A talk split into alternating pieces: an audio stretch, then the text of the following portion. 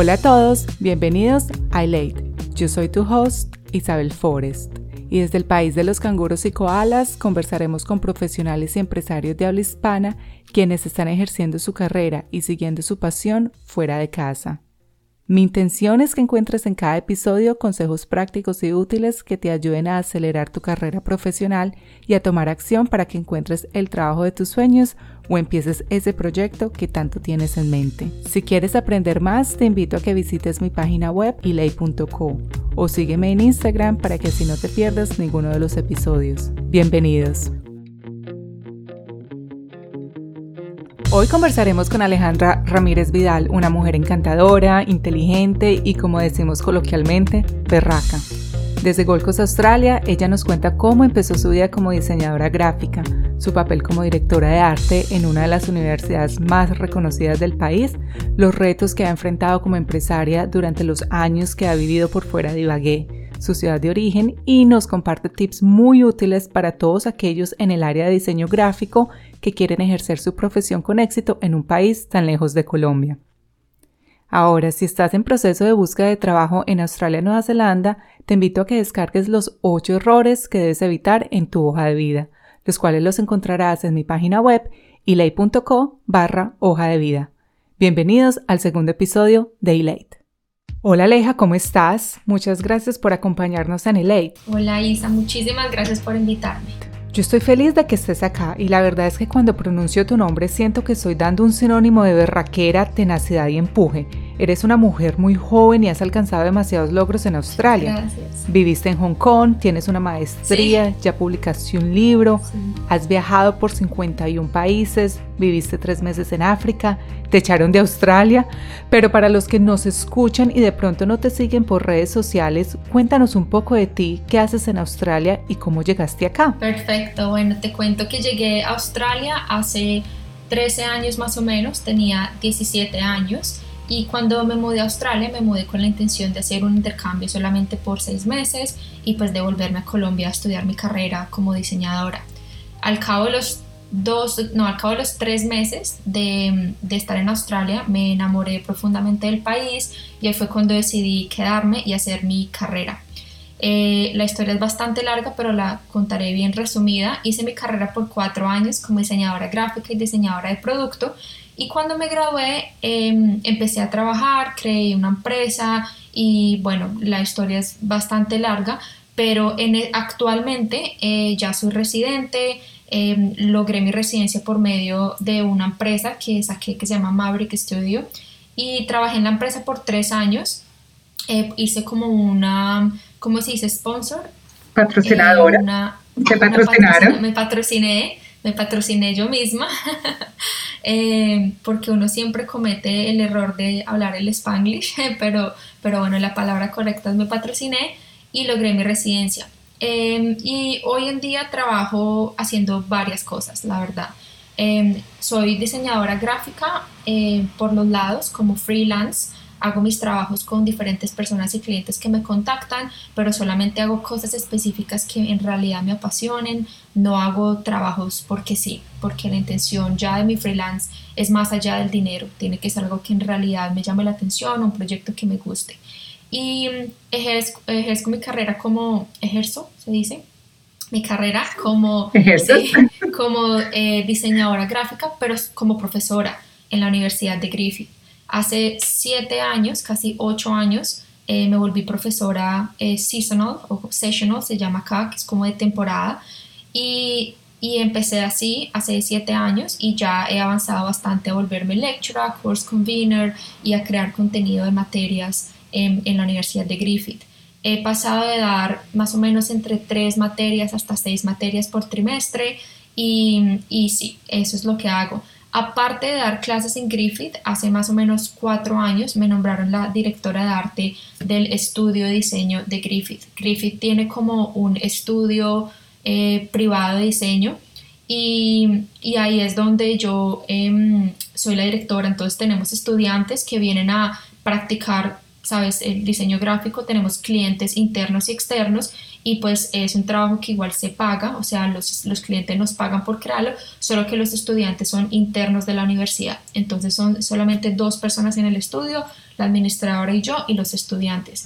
Entonces esas son las tres cosas que yo hago actualmente, profesora, directora de arte y diseñadora por los lados. Wow, demasiado tesa. Ahora estábamos conversando sobre la razón por la que estoy haciendo este proyecto, en donde te compartí que siento que estoy encontrando mi propósito, el cual es ayudar por medio de historias como la tuya a colombianos y profesionales de habla hispana a lograr sus sueños profesionales y de emprendimiento en el exterior.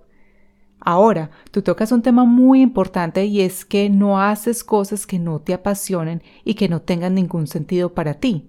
Devolvámonos a los años cuando empezaste a estudiar diseño gráfico y cuando decidiste Australia.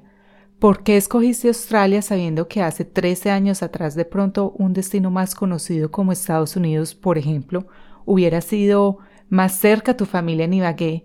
¿Qué hizo que escogieras Australia? En realidad Australia lo escogí con mi papá porque era el sitio más lejos de Colombia. Esto, yo, mi papá me conoce muy bien y él sabe que a mí me encanta el mar me encanta la aventura y la naturaleza. Eh, digamos que a Estados Unidos nosotros viajamos, tuvimos la oportunidad de viajar mucho cuando éramos chiquitas y hacer campo, campamentos de verano y teníamos un inglés más o menos bien, mi hermana y yo, porque lo estudiamos tanto en Colombia como en Estados Unidos. Eh, Inglaterra era demasiado frío, entonces Australia era el país perfecto, con un clima bueno y bastante lejos, porque por X razón mi, mi papá y yo queríamos que, que estuviera lejos, no sé, pensamos que a lo mejor la experiencia iba a ser diferente, entre, entre menos posibilidad hubiera que de pronto me arrepintiera y volviera a Colombia. Y pues obviamente Australia hace 13 años era un país bastante diferente a lo que es hoy en día. Y eh, tenía bastante curiosidad de, de, ¿sabes? de saber qué era lo que era vivir allá, por, porque también estaba bastante lejos. No mucha gente sabía en ese tiempo qué era Australia, ¿sabes? La, la inmigración en Australia no era tan popular. Eh, como lo que es hoy en día. Sí. Estás en Australia, empiezas todo ese proceso de residencia, como nos contaste brevemente, te dan 28 días para irte del país. ¿Qué sientes? Uf, se me cayó, se me cayó el mundo. Para, para contarle a la gente que no ha visto de pronto la historia mía en, Instagram, em, yo, ah, la carrera que yo hice, que es diseño gráfico, eh, estaba en la lista para aplicar para residencia y yo apliqué. Mientras tú aplicas, tú puedes estar por fuera del país. Yo me fui a viajar nueve meses por el mundo y terminé en África. En África hice un voluntariado de tres meses y medio y estando en África me llegó una carta de inmigración diciéndome que podía quedarme con la, con la residencia temporal, pero que para la permanente necesitaba trabajar un año en la industria. Yo me devolví y en vez de volverme a Gold Coast me volví a Melbourne por oportunidades de trabajo porque habían más oportunidades de diseñadora gráfica allá. A las dos semanas encontré un trabajo en una empresa que se llamaba Kick Group y empecé a trabajar como Junior Graphic Designer. Eh, un dato curioso ahí que se sale un poco del tema, a los tres meses de estar trabajando como diseñadora gráfica junior, el único senior designer que había en la agencia renunció y se fue y me quedé prácticamente sola en la agencia con otro par de junior designers. Y me tocó empezar a hacer una cantidad de trabajo que yo no estaba en ese nivel y ahí es cuando me di cuenta que tenía que esforzarme tres mil veces más para aprender, porque en la universidad, o sea, lo que tú te enfrentas una vez te gradúas de la universidad a lo que es la realidad de la industria es totalmente diferente. Y bueno, eh, trabajando 10 meses en la empresa, em, me llegó una carta de inmigración y una combinación de, de problemas. El primero es que yo apliqué a dos visas al mismo tiempo, una visa de graduada y residencia. Resulta que eran dos porcentajes de inglés diferentes para las dos aplicaciones y para una necesitaba un porcentaje de inglés más alto que en la otra, por 0.5%. Y también coincidió que inmigración no necesitaba más diseñadores gráficos eh, en ese momento. Entonces, las aplicaciones... ¿Y eso fue en un espacio de un año? Esto fue en un espacio de un año. Wow, ok. Sí, donde, donde tú sabes que cada año cambian las reglas en inmigración. Eh, digamos que yo cometí también el error de aplicar esas dos al mismo tiempo, podía haber hecho una después de la otra y también me debí haber informado más en el aspecto de lo que se necesitaba de inglés, donde yo pensé que tenía suficiente. Me había sacado 8, 7, 6.5 y 5.5 en una y necesitaba 6. eh, para la otra. ¿Y qué examen presentaste? El IELTS. El IELTS. Eh, pero resulta que para la otra visa tenía que estar todo por encima de 6. Y bueno, esto más los cambios de regla en cuanto a diseñadores gráficos y la, y la gente que querían acá, eh, me terminó llegando una carta de inmigración diciendo, nada que hacer, tienes 28 días para irte del país. A mí se me cayó el mundo, yo prácticamente cambié mi vida entera desde Gold Coast para Melbourne, empecé de cero, no conocía a nadie, conocía tres personas en Melbourne y llevaba un año trabajando allá.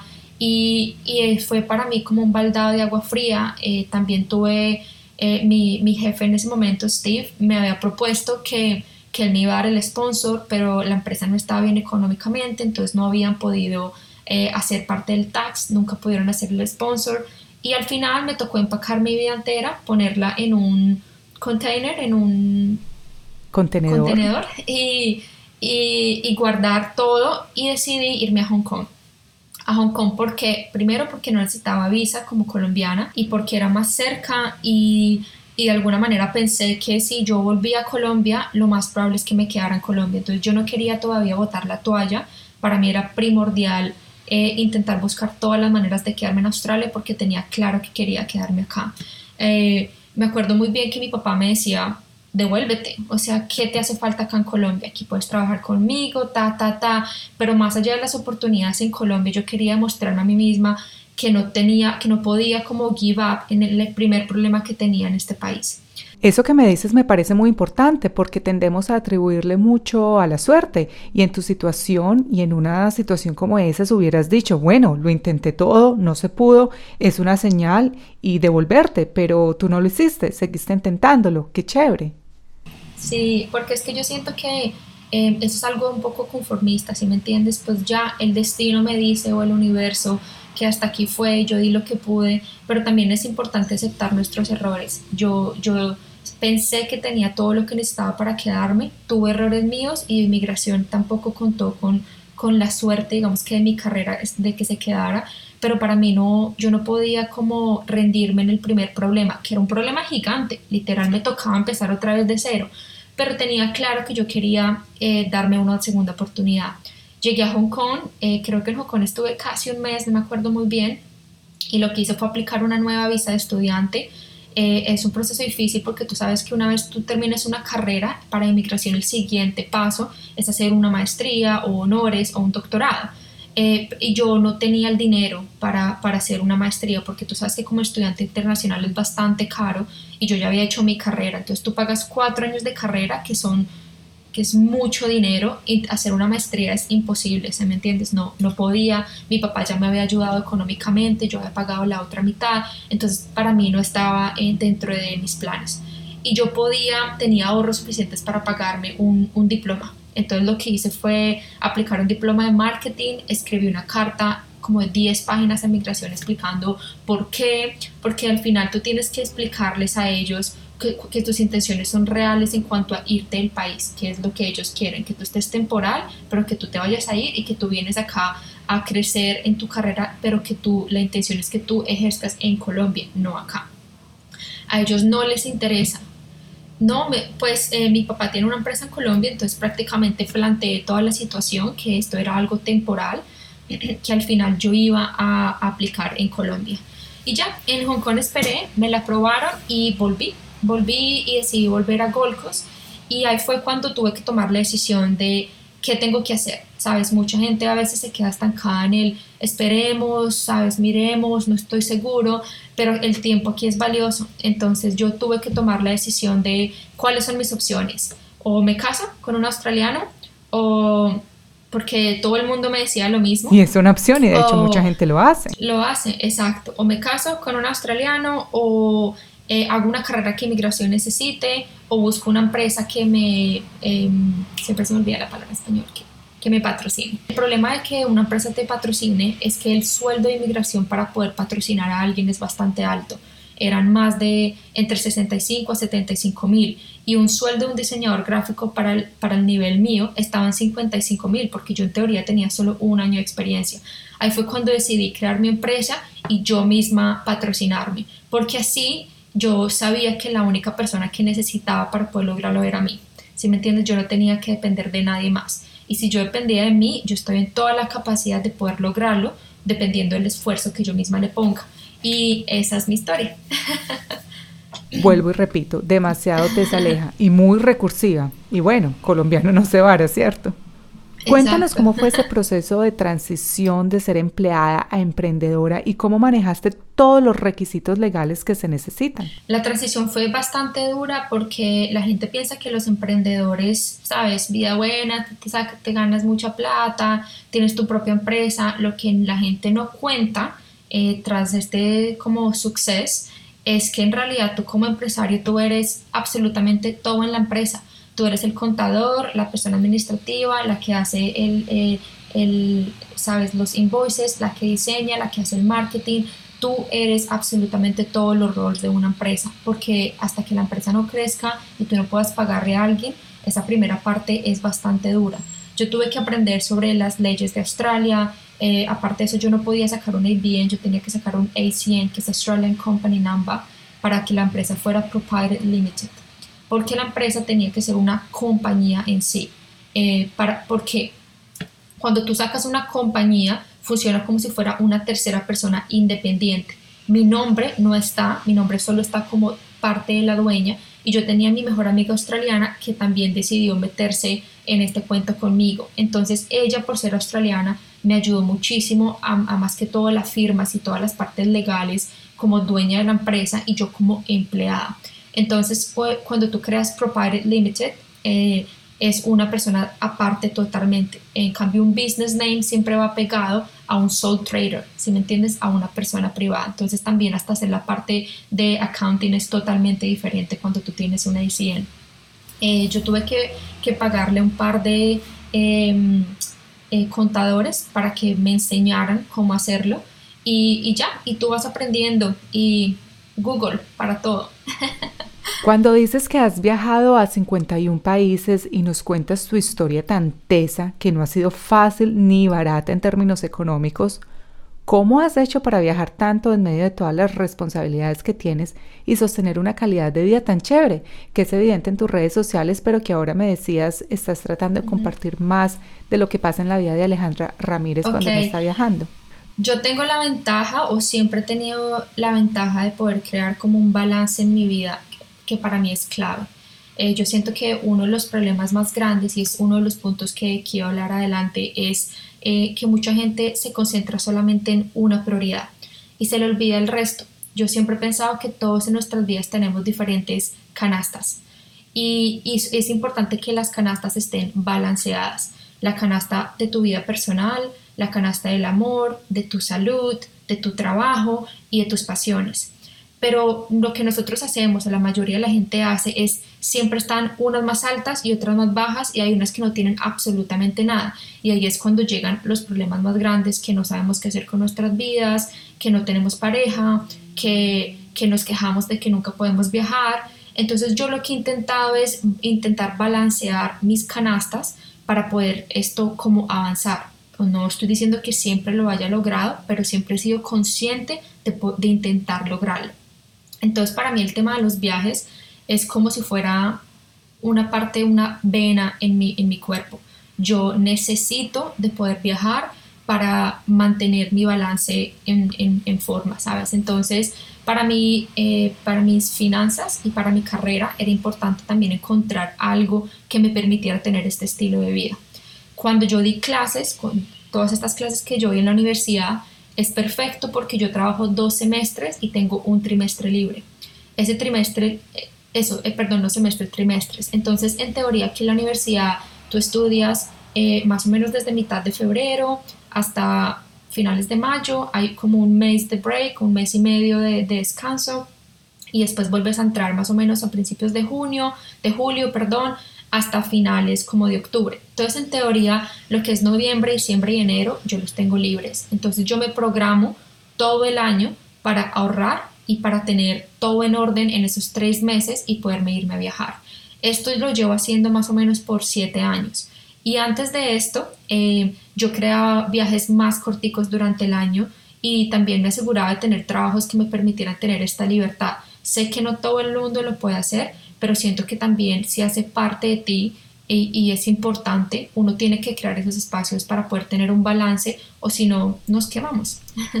Eso que dices y el hecho que tienes esa flexibilidad en el trabajo te ha permitido hacerlo y viajar tres meses al tiempo, pues aquí generalmente hablando, si tienes un trabajo en Australia, tienes solo 20 días al año. Entonces, lo que nos cuentas da un poco de explicación cómo puedes viajar tanto y el hecho de que te propongas y ahorres para hacerlo. Eso es yo creo que la parte más importante, perdóname cortarte, sabes, mucha gente piensa que que yo eh, gano dinero por medio de mis viajes y tú puedes ganar ciertas cosas, hay, a veces acomodación o cosas que me pueden salir más económicas o hasta gratis, pero en realidad uno tiene que pensar es en el cuánto necesito en el tiempo que voy a estar fuera, si me entiendes? Tú creas un budget y tú semanal necesito 500 dólares como por decir un nombre, entonces, pero tú multiplicas 500 al mes, si me entiendes, ya son 2 mil dólares, pero son tres meses, necesitas 6 mil dólares solo para viajar y aparte eso tienes que pensar cuáles son mis gastos y mis deudas en el país que yo me voy, si me entiendes, por ejemplo, yo tengo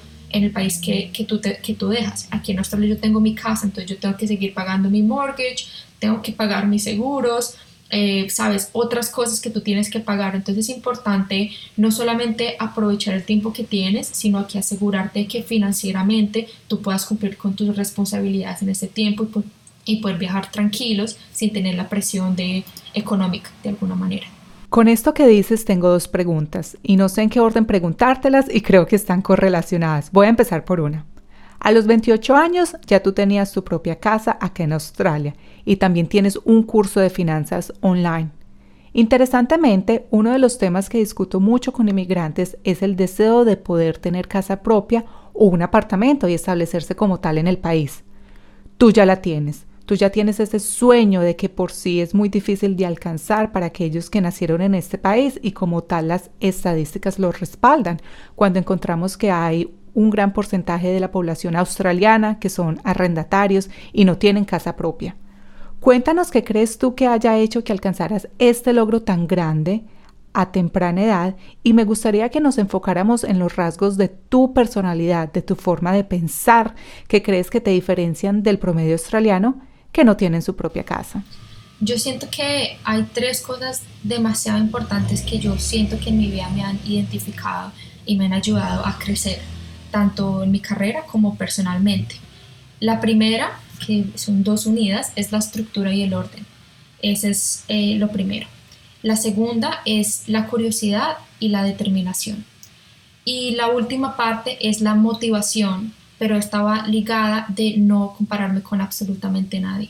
Yo siento que eh, para explicarte, digamos que cada una, la primera estructura y el orden es tener eh, metas y planes fijos, que es lo que mucha gente a veces no, no hace. ¿Sabes? La gente piensa, qué rico una casa, qué rico viajar el mundo, algún día lo lograré cuando me gane la lotería. Y resulta que ese es el primer error. Esto, si tú no tienes unas metas claras y unos sueños y no le pones un número y no lo plasmas en algún lado, es muy probable que nunca lo logres. Entonces yo la manera de, hacer mi casa eh, fue basado en, la parte de mis finanzas. Yo ahorré más o menos por cuatro años, pero mira que cuando tú dices cuatro años, yo me puse un, plazo el cual fuera, es, es posible lograrlo, si me entienden? No es lo mismo tú decir el próximo año compro casa, pero tú tienes que entonces ahorrar en un año 50 mil dólares de un depósito. Y exactamente eso yo tengo en mi curso, crear Smart Goals cuando tú, cuando tú puedes hacer un poco de investigación y tener más claro en tu cabeza qué es lo que tú crees, se hace mucho más factible los sueños. Esa parte de estructura y orden eh, eh, también va ligado a, a, a, plasmarte las metas con los tiempos definitivos, pero también a no ahorrar solamente para un propósito. Yo nunca ahorré solamente para una casa. Yo ahorré simultáneamente para cinco metas que tenía en mi vida en ese tiempo, todas con diferentes tiempos una casa en cuatro años, eh, un carro para pagarlo totalmente en tres años, eh, tengo una cuenta de ahorros de viaje, que esa me la gasto anual, eh, tengo una cuenta de ahorros de mis deudas y tengo una cuenta muy importante que se llama vida o emergencia. Entonces en la cuenta de vida emergencia yo nunca toco ese dinero y esa cuenta sigue creciendo y creciendo y creciendo y yo espero que nunca la necesite y sería una emergencia si algo le pasó a alguien en Colombia, si me tengo que ir, si tuve un accidente, porque nosotros no pensamos en eso porque hoy en día estamos vivitos y enteritos, pero llega una pandemia como esta, la mitad del mundo se queda sin trabajo y no tenemos ahorros. Eh, también, por ejemplo, lo del carro o, el ahorro de viajes, por ejemplo, yo me ahorro de viajes. Eh, perdón, me devuelvo un poquitico más. En estas cinco cuentas que yo tengo tienen porcentajes diferentes de acuerdo a qué tan rápido yo quiero lograrlo y cuáles son mis prioridades. Entonces hubo un tiempo que un 25% iba a casa porque era una de mis prioridades más grandes. Un 10% era viajes, otro 10% era vida y tenía otros porcentajes en las otras dos. Entonces, di tú si a través de seis meses tú tienes en tu cuenta de viajes 3 mil dólares, pues cuando tengas los 3 mil dólares te gastas los 3 mil dólares, pero no te gastas más porque no los tienes. Entonces, cuando tú te los gastes es cuando te das cuenta que no, no te sientes tan mal porque no te estás gastando tus ahorros de tu casa ni tus ahorros de, de tu vida o de tus deudas, sino que tú ahorraste para ese propósito y te debes acomodar a ese presupuesto que tú tienes. Así es como yo he logrado crear orden y estructura en mis finanzas para poder lograr diferentes metas y sueños. Y esto es parte de lo que yo enseño en el curso online. El curso online es solamente en inglés, no lo he hecho en español, pero mucha gente me ha dicho, sino que es que me demoré tres meses haciéndolo, entonces todavía no he tenido el tiempo de hacerlo. Eh, bueno, el propósito de este podcast no es venderle a nadie, pero me vendiste el libro. ¿Dónde lo encuentro? está en mi página web, se llama The Travel and Adventure Life y está en la parte donde dice cursos online. Como te digo, en el momento solamente está en inglés, pero eh, es un curso bastante eh, no, complejo, perdón, completo. Eh, tiene más de 20 videos y tiene un workbook como de 50 páginas. Yo intenté hacerlo lo más self-explanatory que podía, que se explicara y se entendiera todo muy bien. Y sí, lo encuentras en la página. Eh, pero como te digo, está en inglés en el momento, que, que igual eh, lo que he hecho con muchos de mis estudiantes es eh, entran en contacto conmigo y puedo explicar ciertas partes en español o planear y crear diferentes cosas acorde al trabajo. Por ejemplo, eh, mucha gente recibe un sueldo quincenal, otro semanal, otros no tienen un sueldo fijo, como yo, mi sueldo varía bastante. Entonces, ¿cómo hacer para que el, el, el Excel document, que es parte del, del curso que yo doy, cómo hacer para cambiarlo y perdiendo las necesidades. Todas esas cosas yo no tengo ningún problema como en resolver después, pero está en mi página web. Sí. Aleja el libro. Con todo lo que haces, ¿cómo sacaste tiempo para escribir un libro? Imagínate que yo el año pasado hice algo que aquí se llama honores, que no tiene traducción en español, es como una maestría. O sea, los honores de acá tienen el mismo componente de investigación que una maestría para poder después hacer un doctorado. Y parte de mi investigación, el tema que yo escogí era viajeros con propósito social. Entonces, para mí es bastante interesante el poder encontrar un balance entre ser un viajero, pero también un viajero con propósito. Solamente no viajar por el hecho de viajar, sino en poder contribuir a los tres aspectos que se hablan de sostenibilidad. Cuando tú hablas de sostenibilidad, se hable de la parte económica, de la parte sociocultural y de la parte ambiental. Entonces, ¿cómo hacer para reducir nuestro impacto negativo? Porque la verdad es que la industria del turismo es una industria que hace mucho dinero. Hasta el año pasado, porque este año obviamente el turismo murió, el año pasado la, la industria del turismo generaba 8.8 trillones de dólares americanos al año. Era la segunda economía más grande del mundo. Entonces, si genera tanto dinero, también genera muchísimo daño. Entonces mi investigación entera fue sobre esto, sobre cómo lograr ser eh, viajeros más conscientes y después de hacer muchas investigaciones, entrevistas y todo, decidí ponerlo en un diario. En realidad es un, es un libro, pero es un diario para viajeros. Tiene partes escritas, yo no cuento historias mías porque no, no quisiera que fuera un diario tan personal si la otra gente lo va a comprar, pero es más que todo un diario para que otras personas puedan viajar y ser más conscientes y tener viajes más allá de las redes sociales. Lo otro que me di cuenta es que también va muy pegado de, eso, de mostrarse, incluyéndome. Yo también hago muchas fotos y, me encanta tomar fotografía, pero yo soy mucho más consciente de conectarme y entender por lo que estoy viviendo. Yo, tú nunca me vas a ver a mí viajando y no estar como siendo expresiva lo que está pasando, pero he conocido mucha gente que viaja y es como una montaña más o un puente más o una playa más y yo soy como Dios mío no entonces es poder encontrar y em, cómo ser mejores personas y mejores viajeros y contribuir y sí el libro es bastante grande es bastante grueso eh, está, está dividido en tres secciones, el antes, el durante, tiene parte de las finanzas también incluida ahí y tiene como un diario donde tienes eh, como reflexionar, también para dibujar, para poner paisajes y voy a hacer lanzamiento como en dos semanas. En realidad el libro lo tenía hace rato, Isa, lo tenía listo como en enero o en febrero, pero después el mundo decidió caerse y nadie viajó, entonces me tocó ponerlo en pausa. Pero bueno, con tu tenacidad sabes que no te puedes dejar vencer por esta pandemia y la gente va a querer viajar mucho más. Entonces estoy segura que va a ser todo un éxito. Aleja, para las personas que nos están escuchando y que quieren viajar, que quieren empezar y emprender su vida en otro país, así como lo hiciste tú cuando tenías 17 años, hace 13 años atrás, ¿qué consejos les darías? Yo pienso que es importante poder em, entender que necesitamos eh, ser cada vez mejores personas, independientemente del sitio donde estemos y en el país en el que estemos. La humildad es una es súper importante, ¿sabes? El poder eh, quitarnos el estatus que en muchos de nuestros países de tercer mundo tenemos es demasiado importante. ¿Sabes? A veces uno llega a países con egos o con diferencias sociales o con, sí, con, con cosas que que nuestros países desafortunadamente los tenemos y lo, digo porque a mí también me ha pasado, llegamos de una vez a un país de pronto a juzgar o a compararnos o a mirar como quién es el más vivo.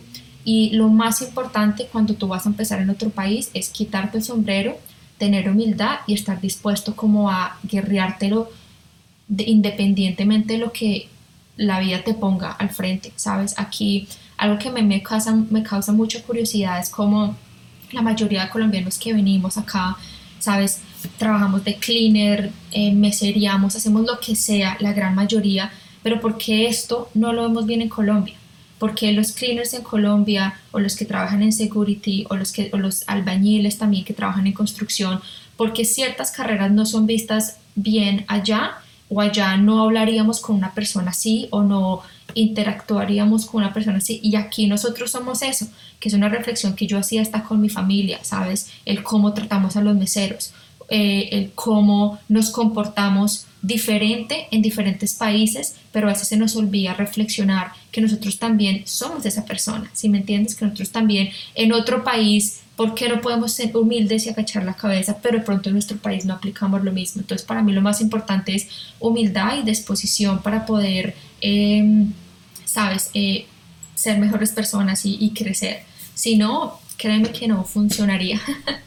Me encanta esa respuesta, demasiado linda y siento, bueno y confieso, fue mi caso años atrás, que nos venimos muy ensimismados y nos creamos unas historias en la cabeza de superioridad que de cierta forma son el resultado de nuestros papás que con todo el amor del mundo nos decían que éramos los mejores.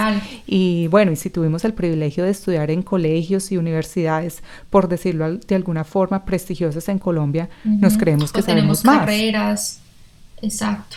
Y la verdad es que en el mundo corporativo aquí en Australia y en Nueva Zelanda, no sé si te has dado cuenta, pero aquí no hay tanta burocracia ni tanta separación de clases y labores. Aquí no, no está tan dividido ni hay tantas clases. A mí eso es lo que más me llama la atención, que en teoría aquí todo funciona más, es como un equipo. Y yo pienso que una empresa y nosotros hasta como seres humanos estamos hechos para trabajar en equipo, Isa. Aquí la persona que pueda salir adelante sola, absolutamente sola, es bastante difícil. Entonces, el tener en nuestra cabeza la idea de que en equipo se trabaja y se sale adelante, entonces si podemos hacerlo todos unidos es mucho mejor. Que digamos que en nuestros países no funciona tanto. En Colombia lo que tú dices, hay mucha división, hay mucha yo no miro, yo no toco a ese porque no está en mi nivel y eso es a lo que voy. Tenemos que quitarnos ese concepto de quién es mejor que quién. Todos somos humanos, todos tenemos la misma capacidad y todos deberíamos respetar y tratar a la gente por igual de condición como humanos, independiente de todo lo demás. En una oración, ¿cómo describirías tu vida profesional en Australia y qué crees es lo más importante para tener éxito en un país tan remoto de Colombia? Yo, tendría, yo diría que lo más importante es tener people skills o buenas habilidades con las personas. Eh, tú puedes ser el mejor diseñador del mundo, la el mejor CEO, eh, la persona más tesa en business, pero si tú no eres una buena persona, nunca vas a avanzar. Entonces yo diría que em, para poder progresar y crecer en una profesión necesitamos estar constantemente interesados en aprender, en mejorar y en crecer no solamente en nuestra profesión, sino como seres humanos. El tener la capacidad de escuchar, comunicarse y relacionarse con los demás a nivel personal y profesional y esto también nos ayuda a poder resolver problemas en las empresas, a crear un ambiente mucho más tranquilo, a tener empatía por los demás y la voluntad de trabajar juntos hacia un bien común que al final es lo que tú, quieres, ya sea en tu propia empresa o en la empresa en la que tú estés trabajando. ¿Sabes? A mí, a mí la oportunidad de la universidad, de trabajar en la universidad, se dio porque yo le escribí a mi profesora en la universidad y le dije, me echaron del país, volví a Golcos, estoy empezando de cero si te llegan a avisar de algún trabajo como diseñadora, avísame. Pero siempre tuve una buena relación con mi profesora. Ella siempre supo que yo era una estudiante que siempre quería como eh, mejorar, ¿sabes? Y, como que mostraba interés en la situación. Y al, al día siguiente ya me llamó y me dijo, empezamos clase el lunes y tengo tres materias, ¿te interesaría dar clases? Y es cuestión de actitud, Isa. En cinco días yo tenía que aprenderme el contenido de tres materias que nunca había dado en mi vida. Yo nunca había sido profesora, yo tenía 21 años. Entonces es wow, y lo tenías que hacer en inglés. En inglés, exactamente. Entonces es cuestión de actitud, ¿sí me entiendes? Y de tú poder ser, de también demostrar la humildad, de no llegar a un salón de clases a yo soy la profesora, sino, hey, por ejemplo, yo siempre que empiezo mis clases soy, yo hablo español, inglés y portugués. Si hay algo que usted no entiende, tranquilo, anótelo, después me pregunta. ¿Cuántas? Porque es que eh, esa es otra cosa, si me entiendes, uno tiene que hasta como ser humano poder superar sus miedos. El hablar en inglés y dar una, un lecture a 300 personas, eso te cagas del susto, Isa, pero también hace parte tú también demostrarle a la gente que somos humanos. Si tú le muestras a la gente que... La vulnerabilidad. Exactamente, y la empatía, y es entender que necesitamos más habilidades como persona yo puedo no ser la mejor diseñadora gráfica, Isa, pero solamente con mis habilidades como persona y por poder comunicarme y entender y el escuchar, he logrado crecer en la universidad, tú no te imaginas cuánto. Tanto que hace dos años me pagaron para irme un mes a China a ayudar a montar la semana de Beijing en China. Y, y me fui con un grupo de estudiantes y fue una de las mejores eh, oportunidades que he tenido en mi carrera con la universidad. ¿Qué consejos específicos en el área de diseño gráfico le darías a personas que quisieran ejercer su profesión en otro idioma y en un país como Australia? Perfecto. Bueno, yo pienso que lo más importante es empezar por crear un portafolio en el idioma y por crear un diseñar, poder diseñar tu hoja de vida y crear una carta de introducción como un cover letter. Eh, tú no sabes la cantidad de cartas y cover letters y resumes que me llegan a mí como directora donde no están diseñados, donde no tienen una marca personal, donde no tienen una introducción específica al trabajo que van a aplicar y donde no ordenan su portafolio para el trabajo que van a aplicar. ¿Sí me entiendes? Si es una empresa que hace branding, o sea, logos, imágenes, entonces acomoda tu portafolio para que sea basado a eso. El hacer un poquitico de investigación sobre las empresas que vas a aplicar es súper importante también y siempre halagar las empresas que tú vas a aplicar. ¿Sí me entiendes? Investigar un poquitico de qué, cuáles han sido los últimos proyectos que han hecho, eh, y, y como hablar de estas cosas en la carta de introducción demuestra que la persona por lo menos ha tenido el interés, así hayan sido cinco minutos de investigación, de, de saber un poco más de la empresa. Eso se llama poder eh, personificar o personalizar tu carta. Lo otro que, que lo toqué ahorita un poquito es crear una imagen es muy importante tú como diseñadora gráfica, si lo que tú haces son brand image para la gente, que tú tengas tu propio brand image, si me entiendes, un logo personal, eh, que, tenga unos, como unos aesthetics, unos, unas, eh, ¿cómo se dice aesthetics? Como unas partes visuales eh, coherentes y consistentes con todo tu, tu diseño y tu em, imagen, es importante. Y, y yo le he dicho a mucha gente que la manera más fácil de encontrar oportunidades aquí en Australia es trabajando gratis al principio, ¿sabes? Haciendo internships. No hay nada como tú regalar tu tiempo un, momento para poder entender la industria, aprender, ya después tú le pones un valor a tu tiempo y a tu conocimiento en otro idioma y ya después tú puedes trabajar. Es, es difícil ya de por sí encontrar trabajo como inmigrantes desde cero porque nosotros no tenemos el vocabulario, no tenemos la experiencia, pero si tú puedes y estás dispuesto a dar un poco de tu tiempo, a, sabes, para, para que otra gente eh, te conozca y para que tú aprendas del ambiente gratis, ya después puedes encontrar trabajo muchísimo más fácil. Y eso puede ser un día a la semana solamente, ¿sabes? No, no tiene que ser eh, tan complicado. Em, y ya te iba a decir, Isa, que acordándome de la, de la última pregunta, más allá del diseño gráfico, yo siento que es importante que la gente en realidad sí tenga un balance eh, de, de, las cosas que quiere hacer en la vida y se dé un poquitico de orden para no querer hacerlo todo ya, porque es otro problema que la sociedad tiene, donde nosotros constantemente nos comparamos y como que todo el mundo hace, entonces queremos hacerlo todo y toca hacerlo ya y no tenemos paciencia y no, toca entender que todo toma tiempo y, y hay fases en las que uno puede completar y tener un propósito de vida es clave, el poder tú entender, ok, ¿quién soy? ¿Para qué soy buena? ¿Y cómo hago para lograr esto? Sé que no siempre va, va, va, a definir que puedas generar dinero, lo que hablábamos antes, pero si por lo menos te está generando pasión y te está generando motivación para seguir adelante, toca hacerlo. El dinero entrará por añadidura después de un tiempo cuando tú te des cuenta que es algo que en realidad, sabes, es como el motivo y, es el propósito para seguir dándole. Lo que dices confirma mi forma de pensar acerca de ejercer una carrera profesional en el exterior, porque mira que esto último que hablabas, cuando yo viví en Nueva Zelanda, yo trabajé gratis. De hecho, me fui de Colombia para Nueva Zelanda a hacer la práctica de la universidad completamente gratis y no era un día a la semana, sino que era de martes a viernes tiempo completo. Y a raíz de eso la oportunidad se presentó y pude terminar esa práctica profesional en una empresa donde sí me pagaban. E incluso tuve, recuerdo, problemas con mi universidad porque ellos no entendían por qué me iba a cambiar de empresa en medio de una práctica que yo misma me conseguí. Entonces le tuve que explicar que en la otra empresa sí me pagaban, pero bueno, el punto es que en una práctica de seis meses, tres fueron Tres de esos meses fueron no pagos y durante esos tres meses yo por la noche me iba a servir mesas al restaurante italiano en donde trabajaba para poderme comprar mis cositas. Y uno hay veces le cuenta a la gente esto y las respuestas son, pero pues cómo, cómo se te ocurre, es que mi tiempo vale mucho, etcétera, etcétera. Pero eso de tener un propósito y de tener la seguridad de saber lo que uno quiere hacer, creo que es súper importante porque lo demás pues llegará por añadidura.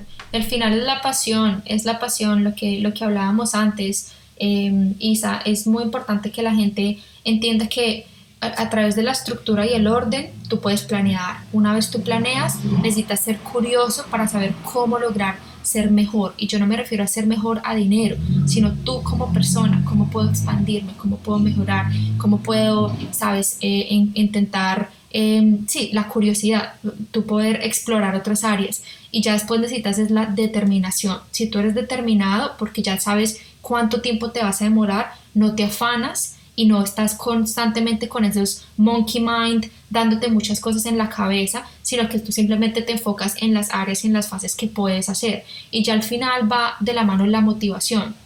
La motivación es, es un pelito tan delgadito que a todos se nos cae constantemente, ¿sabes? Es como estamos felices y después así, y ta, y ta, pero eso va de la mano de la comparación y lo que yo te decía, nosotros, los seres humanos, estamos constantemente comparándonos. Las redes sociales no ayudan con ese tema. El estar siempre mirando cómo otra persona lo hace, muchas veces por, por, por querer mejorar, muchas veces por envidia.